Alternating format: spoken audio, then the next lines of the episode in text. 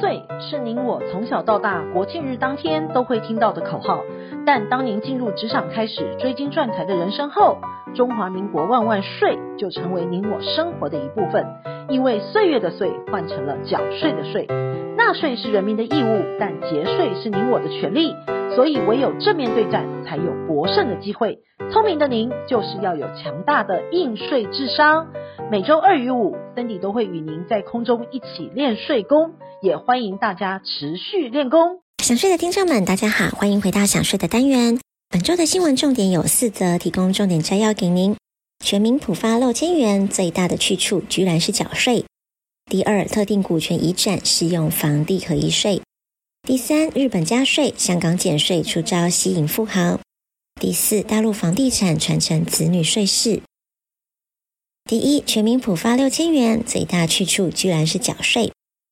因为税收的超征，政府决定普发六千元，自二十二日起开放线上的登记。没想到六千元还没有领到，就有不少的账单等着我们，像是四月的牌照税、五月房屋税以及所得税，七月来料税、十一月的地价税，等同是左手进右手出。完全体现了中华民国万万岁。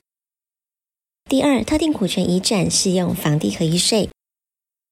房地合一税二点零自去年七月上路之后，将个人或者是盈利事业持有企业股权超过半数，且该企业半数价值是由房地所构成的，是属于房地合一税二点零课税范围。在申报房地合一税时，要特别注意以下三个要点。第一点呢，是个人出售未上市柜股票所得，应适用最低税负制。或是房地合一税。第二个是交易一百零四年以前取得的股权或是不动产，是不适用房地合一税规定。第三则是持有比重是以其交易日当日计算，直接或是间接持有该公司的股份或是资本额。而房地合一税二点零增列特别公司股权交易情况，是需要同时符合持股比例以及股权价值的要件，也就是公司半数以上的价值为不动产，且和该且和该公司半数以上的股权交易时，都会被视为不动产的交易，落入房地合一税课税的范围，需要在三十天内申报，以免漏未申报遭补税处罚。另外，房地合一税申报是可以主张扣除必要费用的，包含手续费以及其他必要费用。未能提示相关证明或所提示的费用证明金额未达成交价额的三趴，稽征机关呢将按成交价额三趴计算费用。并以三十万为限，不过实际支付的费用大于推算金额时，若能提供合法的支出凭证，国税局也会予以认定的。第三，日本加税，香港减税出招，吸引富豪。疫情之下，各国间财政都困难。据媒体的报道，日本京都考虑对空屋以及别墅开征新税，意味着京都渴望成为该国第一个实施空屋税的城市。新税呢也锁定了别墅以及闲置的第二间住宅，计算税额时呢会考虑到房价以及地段，在房屋税之外加征新税，屋主的税负负担将增加五十趴。除了日本之外，香港近期发表了政策宣言，宣示香港为了吸引全国顶级富豪家族成立办公室的政策方向，这在大陆要称为优惠政策。其中港府将引入新的资本投资者入境计划。建议计划的投资范围包括在港上市的股票，由香港上市公司、政府或是由政府全资拥有，或是部分拥有实体发行或全面保证的债券。宣言中还透露了，除了以港币计价之外，还可以考虑以人民币计算资产。如果申请成功，申请人可与配偶以及未婚受养子女到港居住以及发展。第四，大陆房地产传承子女税事。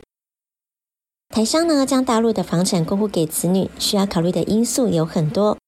由于个人买卖住房免征印花税，只有赠与和继承房产时要缴纳万分之五的印花税，还可能有所优惠，所以印花税的差异是很小的。而差异比较大的税目有三种，分别是契税、增值税以及个人增值税。各地的契税税率呢，有零到五趴之间。其中呢，北京、上海、广东、福建等大部分地区税率是三趴，但不同的交易方式，契税又有不同的优惠。增值税的税率呢，包括零趴、总额的五趴以及差额的五趴。子女接受父母赠与的房产，或者是继承父母的房产，目前呢都不课征增值税。但若父母将住房卖给子女，则父母视情况要缴纳增值税。持有房产如果没有超过两年，需要按交易总金额五趴纳税；如果超过两年，并且房子不在北上深广，则免征增值税。最后，个人所得税是最复杂、差异最大的税种。税率呢，包括了零趴、总额一到三趴以及差额的二十趴。子女继承或是接受父母赠与的房产，双方都不缴纳个人所得税。但子女未来出售继承或是受赠来的房产，就要按售价与父母当初买价的差额缴纳二十趴的个人所得税。买卖住房呢，也有分两种的情况。如果是属于买五，如果是属于满五唯一，可以免征个人所得税。但如果不符合，则有两种计算方式。一种呢是按合同总额一到三趴缴纳，具体的比例呢要看各地的规定。第二种呢就是按差额的二十趴缴纳，因为税务局一般不严格计较购房成本是否明确，所以买房人有机会选择对自己最有利的计算方式。经营之神王永庆曾经说过：“您赚的一块钱不是您的钱，存下来的钱才是您的钱。因此，学会节税可以为自己的财富进行另类布局。想要知道更多节税妙方吗？